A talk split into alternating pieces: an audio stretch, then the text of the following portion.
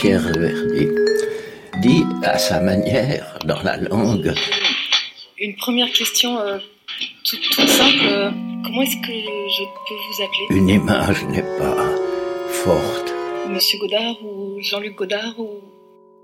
Parce qu'elle est brutale et fantastique. Par les temps qui courent. Mais parce que l'association des idées est lointaine et juste. Marie Richaud. Oh, vous m'appelez Jean-Luc et je vous appelle Nicole.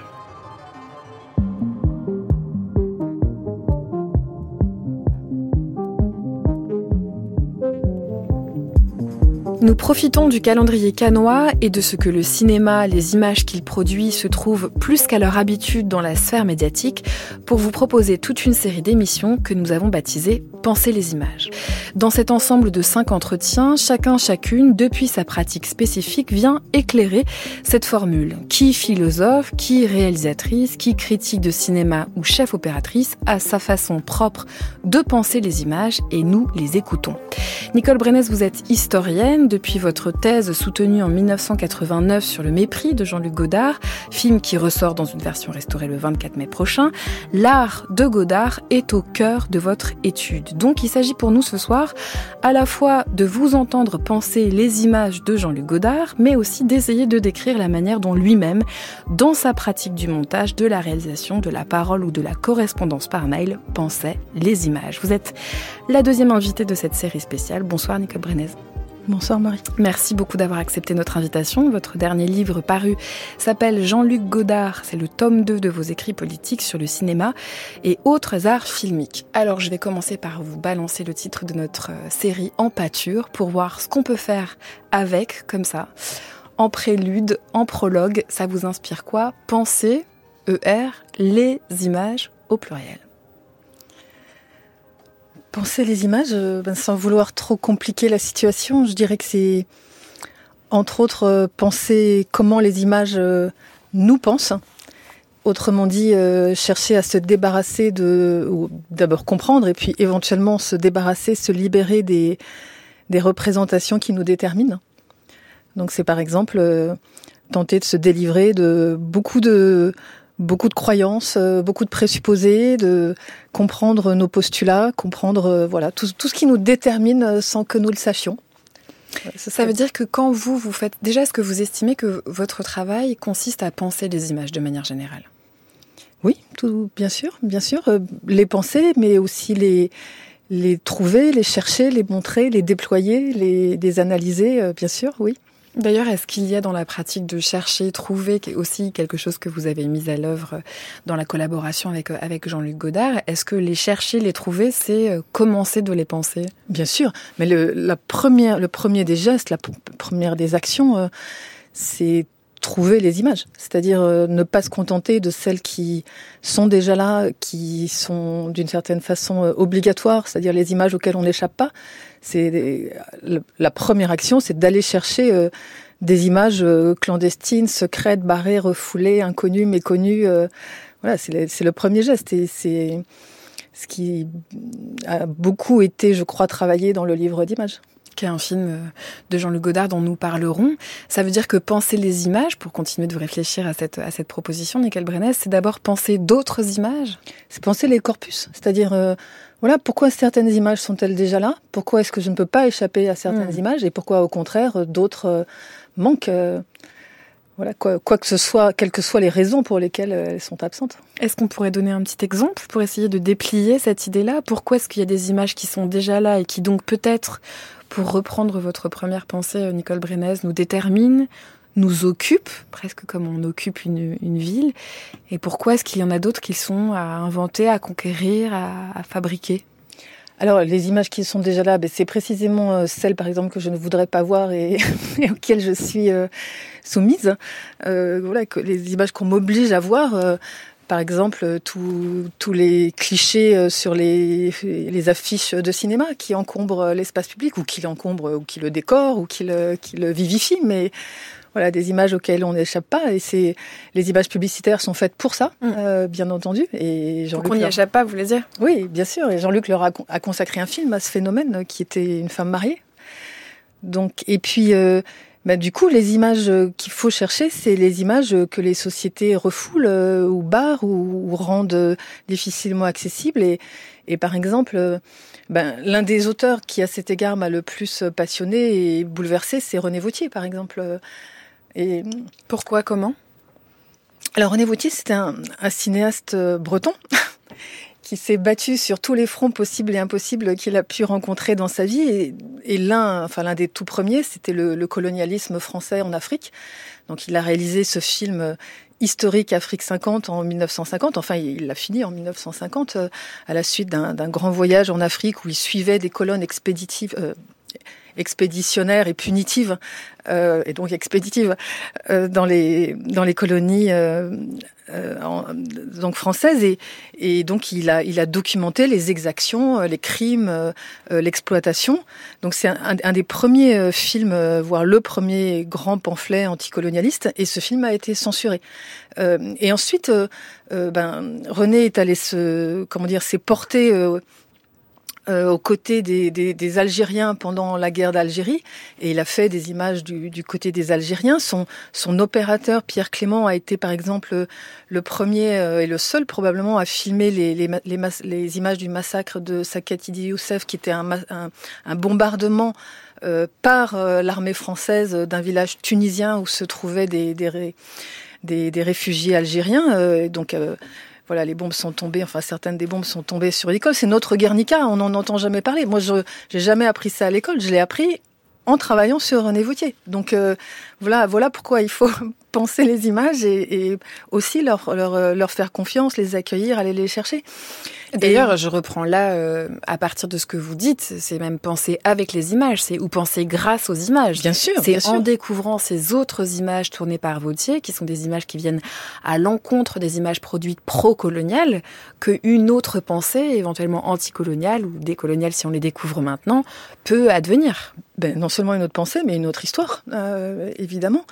Et de ce point de vue, euh, euh, René Vautier et Jean-Luc Godard, qui, d'ailleurs ont eu un, très bel entretien euh, tous les deux euh, il y a quelques années, et étaient en fait, même, même en partant de positions tout à fait différentes, étaient absolument d'accord sur ce point. Et, et, et, chacun de penser à leur manière, pour, mais pour les mêmes raisons qui étaient des raisons de tout simplement de, de, de travail révolutionnaire et, et, et émancipateur, la, la, place, la fonction politique des images dans le monde.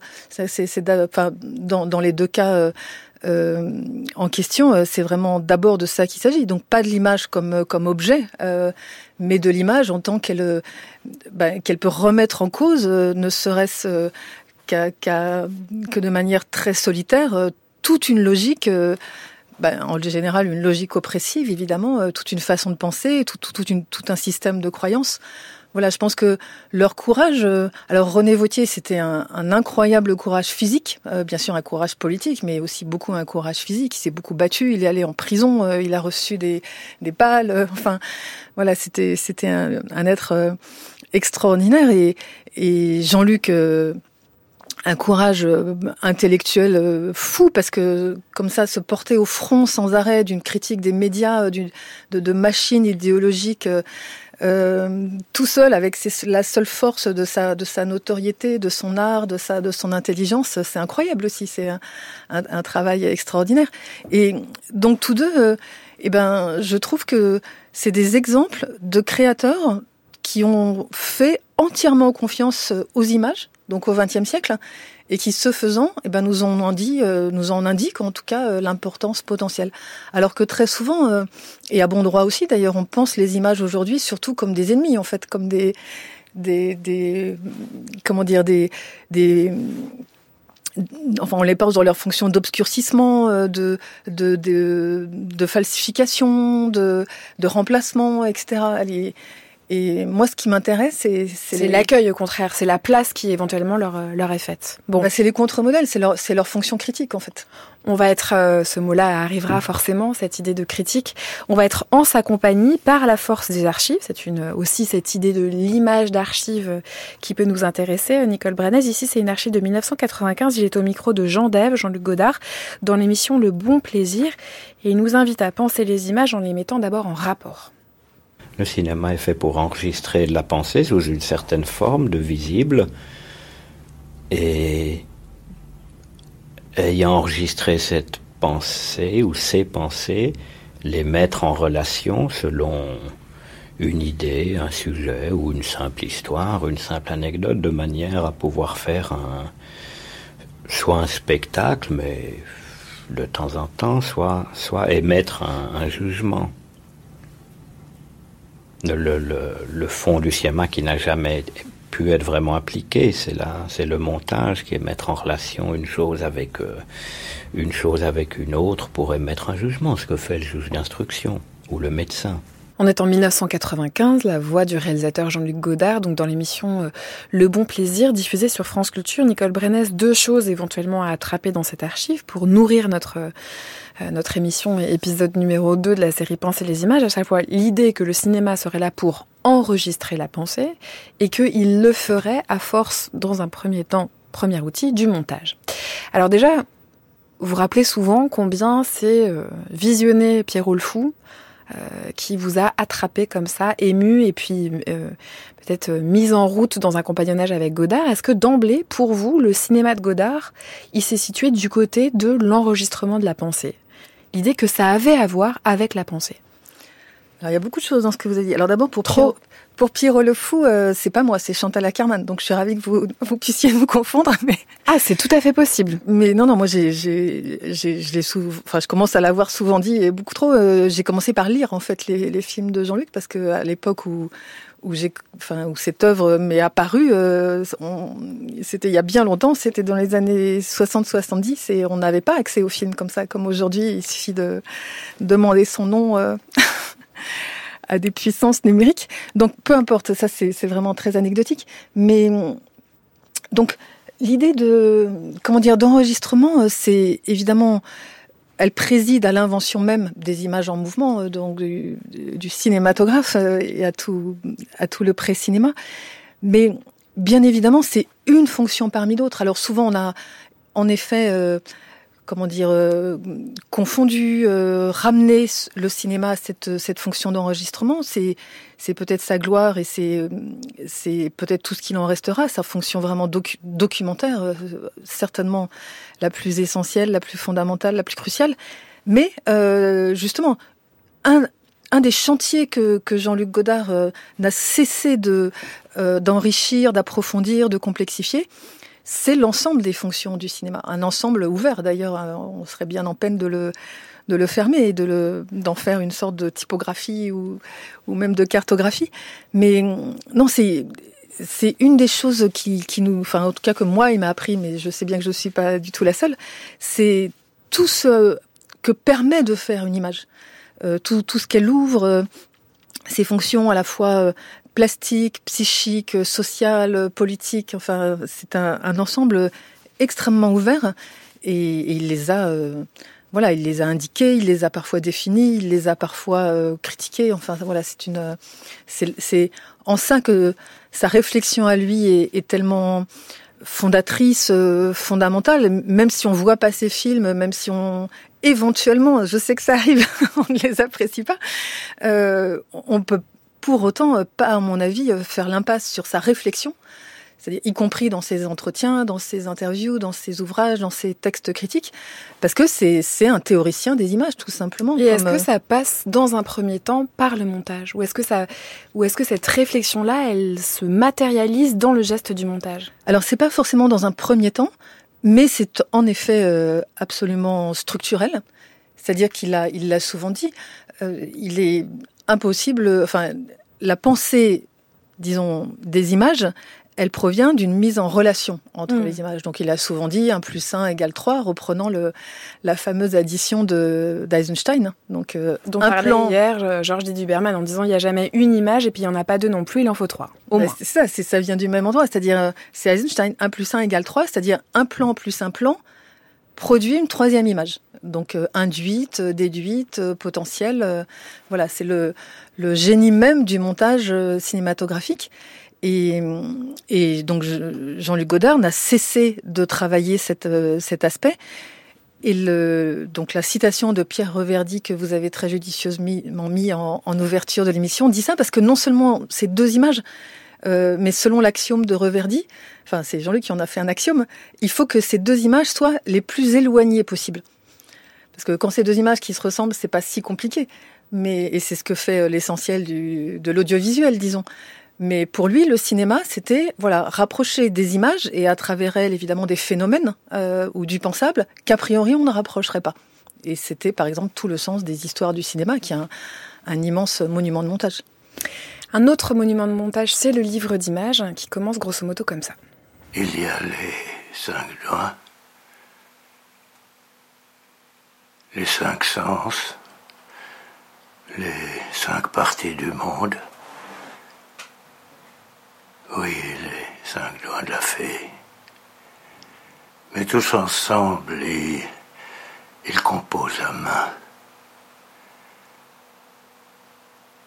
Et la vraie condition de l'homme, c'est de penser avec ses mains.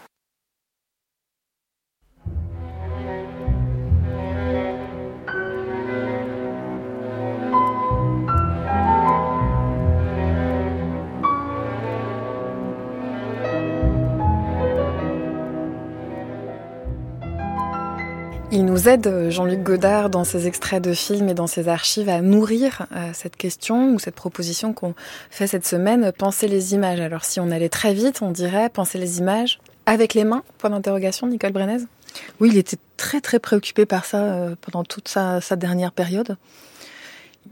le texte de, de, Denis de Rougemont, euh, Penser avec les mains, enfin la, la condition de l'homme, c'est de penser avec les mains, revenait dans tous ses papier, brouillon, esquisse et bien sûr film. Voilà, c'était une manière. Et donc cette question de, la main, du tactile, de la représentation de la caresse, elle était déjà là dans les années 60 euh, selon d'autres modalités.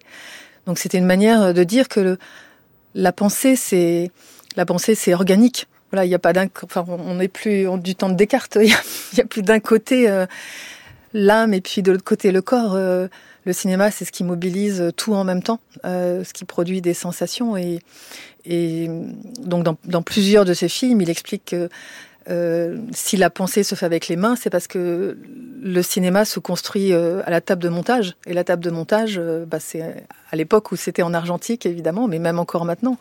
On, donc, c'est les doigts et plus les mains, mais ça, c'est un travail qui se fait avec, avec ces organes-là. Donc, vous avez vraiment tout à fait. Enfin, on est au, cœur de la question lorsqu'on pense la question. Enfin, lorsqu'on pense le, le, tout le champ ouvert par euh, le montage, enfin les, opérations de montage. Euh, et ce qui caractérise évidemment assez sur, sur ce point euh, le travail de, de Jean-Luc, c'est que ben, très souvent le travail de montage, il consiste à, à coller, à accoler, à rapprocher, à souder, à suturer, comme on disait dans les années 70. Chez Jean-Luc, ça consiste à interrompre, euh, écarter, euh, diviser, euh, éloigner, au contraire. Parce qu'il y a évidemment plein de façons de monter les choses. Mm. Et lui, donc, il les monte, si on peut dire, dans l'espace, en, les, en travaillant des surimpressions euh, très très complexes. surimpression à la fois visuelle et sonore. Et du texte écrit, c'est-à-dire Et oui. du graphisme, ouais. tout à fait, plein de textes écrits, plein de collages, enfin voilà, tout, tout, chaque, disons, on n'est même plus devant des plans. Mm. Euh, lui, il a, il a dissous l'idée de plan. Euh. C'est presque de la matière. Il y a presque quelque chose qui nous arrive comme de la matière. C'est de la matière plastique, exactement. Et, et en même temps, donc euh, ces, ces, ces, concrétions visuelles et sonores incroyablement, enfin qui sont des, des, moments de cristal, quoi, si on peut dire, elles sont faites à la fois de, de rapprochement au sens reverdien, mais aussi de division, d'interruption très forte. Euh, la question du noir, par exemple, de l'image noire, de l'absence d'image, est tout aussi, euh, enfin, fait tout autant de matière hein, que, euh, disons, une surabondance iconographique et sonore. Donc ça veut dire que penser les images ou avec les images, c'est parfois ne pas en faire, ne pas en mettre à l'écran, euh, aller vers ce noir de, de l'écran qui est quoi alors? Alors, c'est la question du noir, euh, c'est une des questions les plus spécifiques que Jean-Luc a, a élaborées dans les années, à la fin des années 60-70, de manière très très euh, approfondie. Donc c'est, il a beaucoup de réponses. C'est-à-dire que voilà, la question à ce moment-là, et je trouve que c'est au fond c'est la seule question, euh, la question la plus importante, c'est comment une image pourrait avoir une action. mais pas n'importe quelle action, évidemment. Enfin, donc, comment une image peut-elle être active? Et on dirait aujourd'hui activiste. Donc, comment Alors, pour le dire, mais vraiment, le plus simplement du monde. Il nous faut ça. comment une image pourrait-elle révolutionner quelque chose dans le monde? Donc, comment est-ce qu'elle peut euh, se porter euh, aux côtés euh, des révolutionnaires hein? Donc, c'est vraiment ça la question. Et donc, les réponses, c'est par exemple pour lui, eh ben, ce qu'on peut faire déjà, c'est tenter de faire barrage aux images de l'idéologie donc aux images mutilantes, réifiantes, euh, privatives, etc. Donc l'image noire, elle arrive aussi comme ça. Mm. C'est-à-dire on arrête les images de l'idéologie. Une image noire, c'est ce qui fait barrage. Et puis une image noire, c'est du coup donc un plan noir qui va qui va durer quelques secondes ou le temps d'un carton. Une image noire, c'est aussi ce qui va nous permettre de penser, justement, de, enfin, de réinitialiser la pensée. Donc les images euh, idéologiques euh, étant euh, mises entre parenthèses, donc c'est ce que Husserl appelait une époquée, c'est-à-dire voilà, on met en suspens tout un système de pensée. Eh ben, on va pouvoir commencer à penser autrement ou, autre chose. Et donc une image noire, c'est aussi une façon de, de faire un vide comme un silence, euh, par exemple. Ça crée du temps, parce qu'il parle aussi beaucoup du temps nécessaire pour Exactement. fabriquer des images autres. Je reprends les fameuses premières images autres, Nicole Brennès, du début de notre entretien, et ou de les regarder autrement, ces images. Exactement. Mais c'est surtout dans une perspective euh, créatrice, c'est-à-dire de fabrique. Hein, c'est pas une perspective tellement de réception, mais hmm. plus de fabrication. Euh, donc c'est aussi de l'ordre de, enfin, de se, donner des instruments pour euh, pour penser les images et pour en faire euh, d'autres, donc des images non non idéologiques, des images critiques, des images révolutionnaires. Et puis donc faire une image noire ou passer par l'image noire, c'est aussi, ben, comment dire, reprendre souffle, reprendre pied, réinitialiser tout. Enfin, c'est un vocabulaire là pour le coup anachronique. Voilà. Et puis c'est aussi dire qu'on ne sait pas les faire éventuellement ces mmh. images, parce que cette entreprise, elle peut être euh, purement critique, c'est-à-dire déceptive, purement négative. Euh, il n'y a pas forcément de positivité. De sa part, vous voulez dire de la part de Jean-Luc Bien sûr, bien sûr. alors justement, j'en viens là. Vous, vous avez échangé beaucoup. Il y a une partie du livre très joyeux qui consiste en, au partage de, de, de, la, de la correspondance mail. On y viendra peut-être, Nicole Brenez avec Jean-Luc Godard. Mais euh, l'idée de la positivité ou de la négativité ou de la déception de cette image noire, est-ce que c'est quelque chose que Jean-Luc Godard euh, pense totalement je me permets cette question. Hein. C'est-à-dire que quand il met cette image noire, quel que soit le temps qu'elle dure, il sait totalement ce qu'il fait? Ou est-ce que c'est euh, nous tous ensuite, et vous la première, qui faites des hypothèses sur euh, ce que ça crée, ce que ça défait, ce que ça écarte, ce que ça suspend? Ah non, non, il, a été mais incroyablement précis, euh, riche. Sur ces questions, notamment à la fin des années 60 et début des années 70. Il a été au contraire, enfin là, ce que je vous en dis, c'est c'est quelques fragments euh, très très imparfaits et très beaucoup trop sommaires d'une très profonde réflexion, profonde et précise réflexion qu'il a eue euh, sur la fonction, c'est-à-dire que faut-il faire? Qu'est-ce qu'on peut faire avec cette discipline, cette technique, ces instruments qui font du cinéma, qui font des films et qui sont euh, nés d'une civilisation industrielle euh, progressiste, euh, impérialiste. Voilà, c'est une, une, instrumentation qui est déterminée historiquement par plein d'idéologies et plein d'usages et plein de fonctions. Donc par ce, ce commerce, ces, images commerçantes, commerciales. Qu'est-ce qu'on peut faire avec cet instrument très problématique euh, qui participe euh, d'un État, enfin qui contribue à quand même euh, nous mener vers un État plus juste du monde. Donc une première solution, c'était l'image noire avec toutes ses fonctions, et puis après il y a toutes les autres évidemment, mais ce, point-là, c'est lui qui l'a soulevé, c'est lui qui l'a approfondi, c'est lui qui l'a, je crois, le plus et le plus brillamment à la fois structuré et bien sûr mis en pratique. Et on le retrouve jusqu'au bout. C'est-à-dire euh, dans l'image noire, il y a aussi euh, dans l'image noire, dans le livre d'images, pardon, il y a beaucoup de, de plans et euh, cette cette question de l'image noire. Alors, j'ai comment dire, je, vraiment, je vais beaucoup trop vite, mais c'est une des modalités qui naît avec l'une de ces initiatives aujourd'hui les plus célèbres et passées dans la culture générale, en tout cas cinéphile, qui est le jump cut, c'est-à-dire voilà tout ce travail d'interruption, de saute, de division, d'arrêt donc qui, commence avec cette figure stylistique très très joyeuse justement dans un bout de souffle, qui faisait qu'il coupait dans les plans et pas entre les plans. et sans s'excuser. Et bien entendu sans s'excuser. Et ensuite, voilà, il a travaillé toutes les toutes les formes du discontinu euh, qu'il, auquel il a pu, euh, euh, enfin, qu'il a pu trouver pertinente, judicieuse dans euh, la perspective générale qui était le, le, l'enrichissement et l'approfondissement des fonctions critiques possibles euh, du cinéma. Vous avez prononcé le mot d'instrument, peut-être parlons vraiment aussi des instruments, de la technique à disposition. Écoutons cette archive d'Henri Langlois en 1970. J'adore Jean-Luc Godard. Bon, la question n'est pas là. Non, il compte parce qu'il est parce que c'est d'abord il compte numéro un parce que c'est un homme qui a fait des films extraordinaires. Numéro deux parce qu'il est le cinéma lui-même et numéro trois parce que c'est un homme qui a voulu dans sa vie, le jour où il, pour moi c'est Saint Paul, il a reçu euh, tout d'un coup la révélation de quelque chose et puis c'est fini, il veut concilier ses idées et, avec sa vie, ou sinon avec sa vie, avec son œuvre. Vous savez, c'est une chose assez courageuse. Vous avez une femme mariée de Godard. Oui. Dans une femme mariée de Godard, tout d'un coup, ce sont des acteurs qui jouent. Bon. Et tout d'un coup, il se passe quelque chose, ils sont plus les mêmes, ils, sont, ils ont l'air de, de, de, nager un peu, mais ils sont beaucoup plus authentiques. Il y a quelque chose, quelque chose, ils sont beaucoup plus, plus présents plutôt qu'authentiques, parce qu'on leur a dit improviser. Ils n'ont plus de texte à dire, et euh, voyez, voyez tout de suite la différence. Bon, eh ben c'est ça quoi. Nous allons vers un cinéma où la vérité, il y aura peut-être des histoires inventées, tout ça, mais, mais vous n'aurez pas, euh, ça sera plus direct. Qu'est-ce que vous voulez? Quand vous écrivez un livre, vous prenez une plume et vous prenez une feuille de papier. Le cinéma, on est tout près maintenant du temps où on prendra une plume et une, feuille de papier.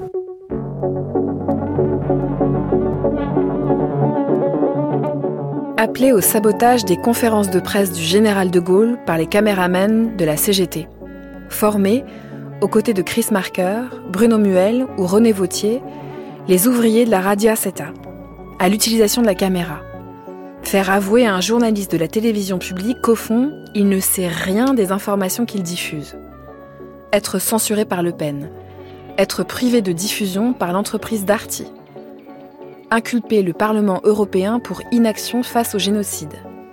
Faire dire dans un film par Juliette Berthaud la phrase Comment j'ai déshabillé les dirigeants du journal télévisé mondial sur l'ordre du fantôme d'Antonin Artaud et je les ai fait enculer par des ministres de la désinformation puisqu'ils aiment ça.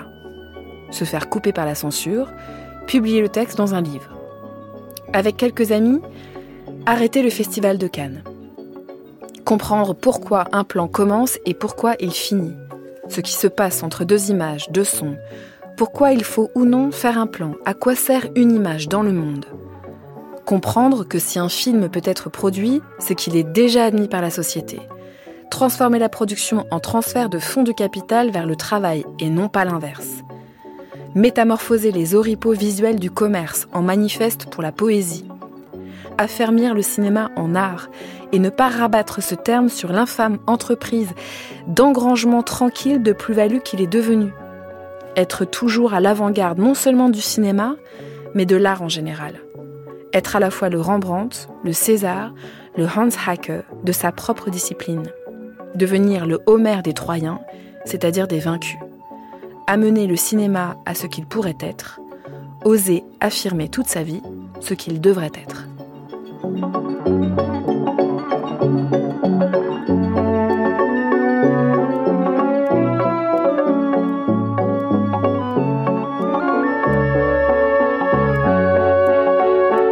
Nicole Brennès, c'est un extrait de votre livre Jean-Luc Godard, paru aux éditions de l'Incident. C'est juste avant une archive d'Henri Langlois, 1970, l'émission Radioscopie, où il disait On est là, on est tout près d'un cinéma plus direct. Bientôt, on va devoir juste prendre un stylo, une feuille, et on pourra faire le film. J'entends plus vite, plus facilement, avec d'autres outils. Euh, bon, c'était il y a 53 ans maintenant. Euh, et puis juste après, il y a cette euh, liste là aussi très joyeuse que vous faites pour parler de l'art de Godard. Quel est le rapport entre penser les images, tel qu'on a essayé de le décrire depuis le début de notre entretien, et puis penser des outils pour les faire? Alors, Jean-Luc, il était très technophile. C'est-à-dire qu'il il était passionné par le, l'arrivée de nouveaux instruments. Il les accueillait avec euh, toujours beaucoup d'intérêt. Il était, il a été l'un des premiers. On dit que c'est le premier. Bon, on n'en sait rien en réalité, mais bon, l'un des premiers à acquérir une caméra vidéo, par exemple, euh, et puis à la fin de sa vie. Donc il était, il s'amusait comme un fou avec toutes les fonctions euh, téléphone portable. Voilà, jusqu'à la fin, il s'est amusé avec les instruments et il s'est surtout amusé à en faire, euh, euh, enfin, comment dire, en développer les usages éventuellement non prescrits. et et ça découlait, c'est-à-dire qu'il y avait quelque chose dans la technologie qui invitait à ces fameuses autres images dont nous parlons depuis le début.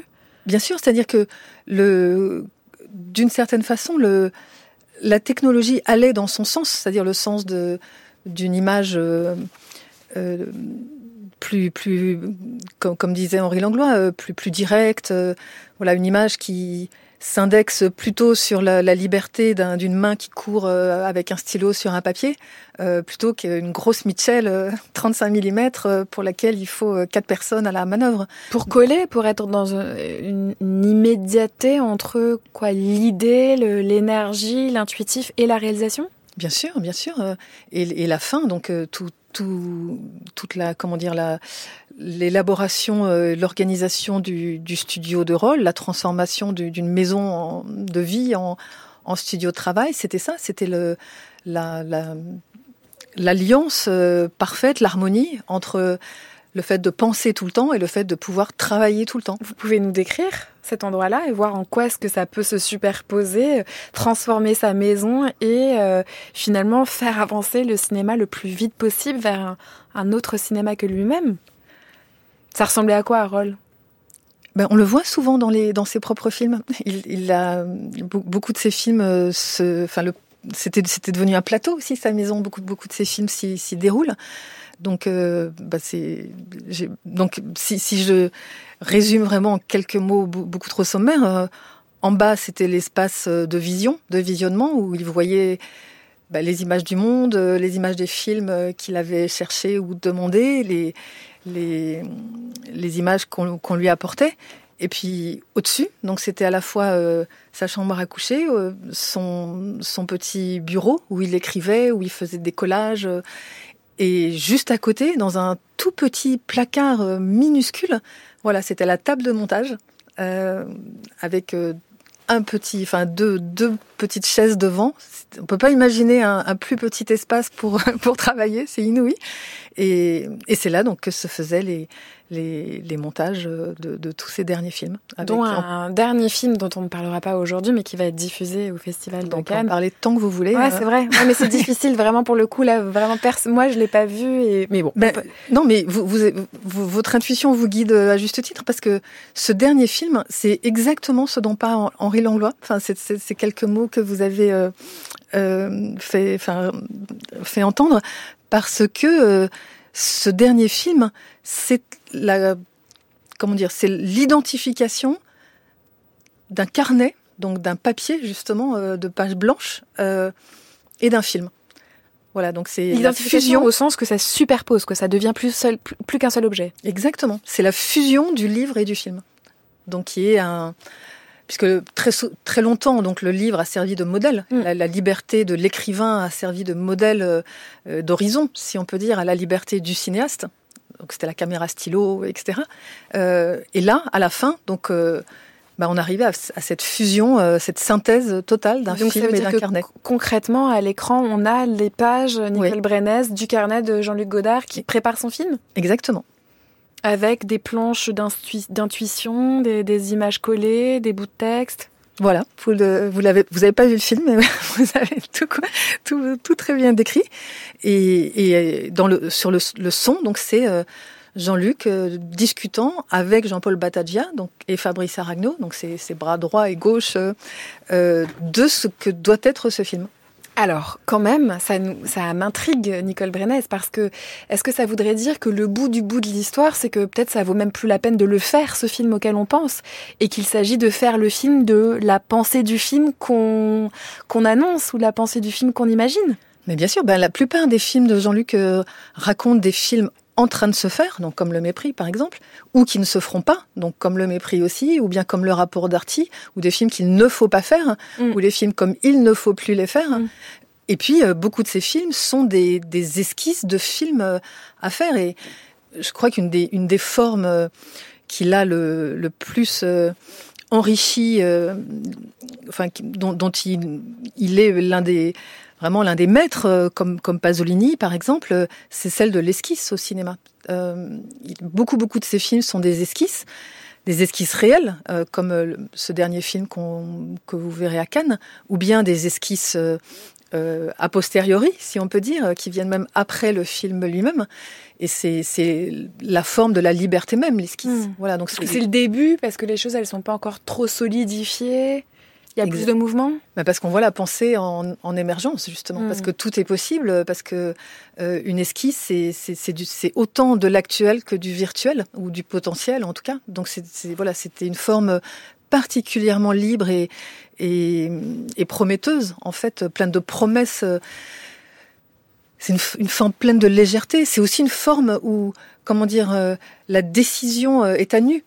Et et décider d'une image, c'est le geste d'après, euh, celui dont on vient de parler à l'instant, qui était celui de mettre une image noire.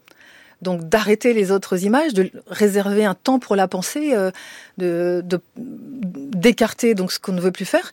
Donc après la question c'est c'est donc du coup quelle image on va pouvoir faire? Donc ça devient une question euh, terrible d'une certaine manière, puisque justement on, refuse un certain, enfin toutes les images déjà déjà là, euh, enfin pour résumer, donc les, images idéologiques, les images mutilantes, où elle est pleine de désirs. C'est-à-dire on pourrait dire qu'au moins il y a un pas qui a été fait. On passe le temps à dire que les révolutions n'ont pas eu lieu. On peut considérer qu'après avoir mis l'image noire, il est au pas d'après qui est très bien. Maintenant j'en fais d'autres. Exactement, mais mettez-vous à sa place. Enfin, c'est impossible. Mais pour moi, pour moi, la première, c'est très difficile. Mais mais on peut on peut mesurer quand même le vertige de la question. C'est-à-dire, je ne veux plus faire euh, toutes ces images euh, mutilantes, réifiantes, euh, falsificatrices. voilà, et, ça veut dire des images qui qui qui asphyxient la vie en fait. donc, qu'est-ce que je fais? Quelle image puis-je faire? Quelle image devient possible? Et c'est ça le deuxième geste. Et donc, l'esquisse c'est ce qui permet peut-être euh, d'être plus léger. Qu'on n'est pas tout de suite dans, évidemment, dans une affirmation, euh, dans une, décision lourde. Voilà, on est dans une sorte de cristal virtuel, euh, virtuel actuel. Enfin, pardon, mes termes sont un peu Gilles Deleuziens ici, mais ils sont pas du tout godardiens. Mais voilà, on est dans une image très libre qui peut euh, se prolonger comme elle peut s'arrêter là. Et Jean-Luc, il était tout autant passionné par les ratures, par les échecs, par les repentirs, euh, par, les, par tout ce qui est impossible dans la création. Dans le dernier film, tout est là. Vous verrez, chacun des plans du film renvoie à, toute, une, toute une stratigraphie de propositions qu'il a déjà faites dans d'autres films, parce que, évidemment, une image, euh, comme, comme vous disiez très bien, elle n'existe pas en soi, elle est toujours le produit d'une élaboration très très longue.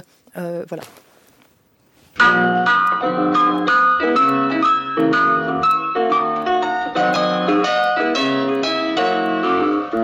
On se demande pourquoi tout le monde est fou de moi.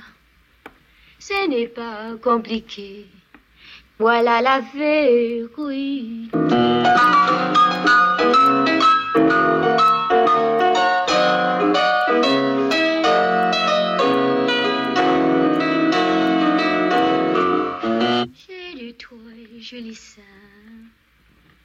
Des d'améthyste, un tout petit col marin et un slip de... Dans votre livre, Nicole Brennès, vous réfléchissez beaucoup aux bandes annonces de Jean-Luc Godard. C'est un chapitre même, et puis un, tout un chapitre. Et là, on entend ici la bande annonce d'une femme est une femme on entend le son. Et il y a aussi tout un chapitre euh, large et réjouissant où vous partagez des mails envoyés par Jean-Luc Godard.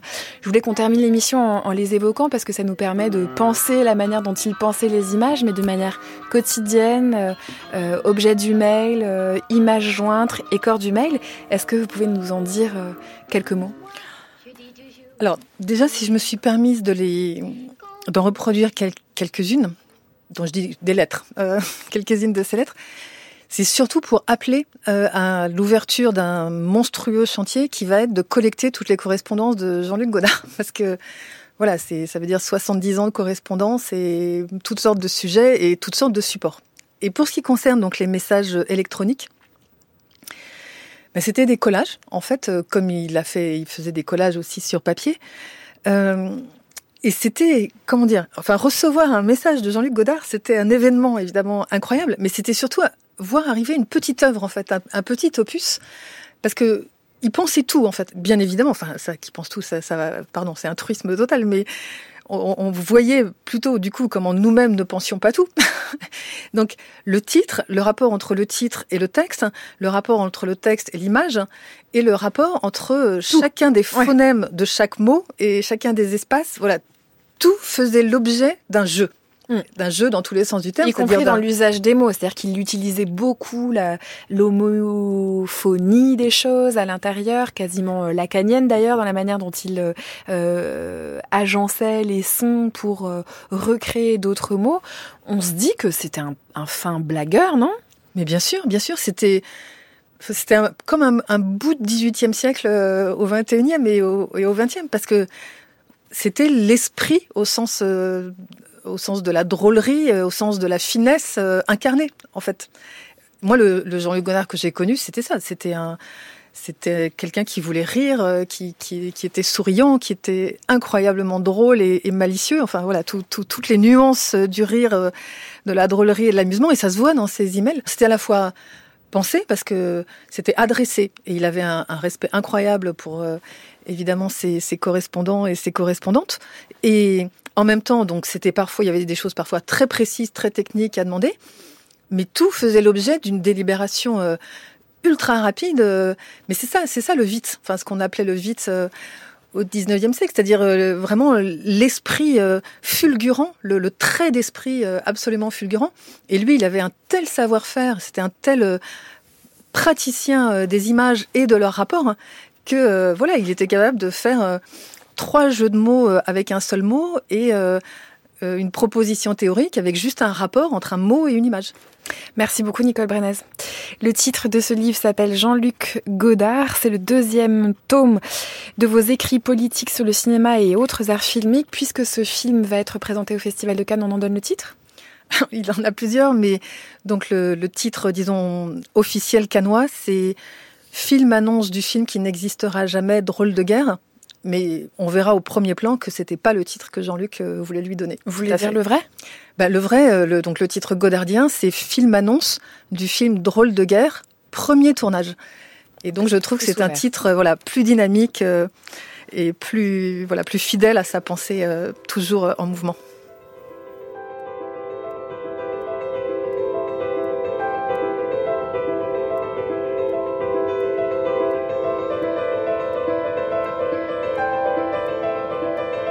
Au son ce soir, c'était Étienne Rouche à la réalisation Félix Levaché. Un très grand merci à toute l'équipe de Par les temps qui courent, Mathilde Wagman, Marianne Chassor, Jeanne Aléos et Camille Petiot. Vous pouvez réécouter cette émission sur franceculture.fr. Vous pourrez bientôt réécouter toute la série Pensez les images sur la page de notre émission Par les temps qui courent. Vous pouvez vous abonner au podcast via l'application Radio France et pourquoi pas au compte Instagram animé par Camille Petiot. Très belle soirée à toutes et à tous sur Culture.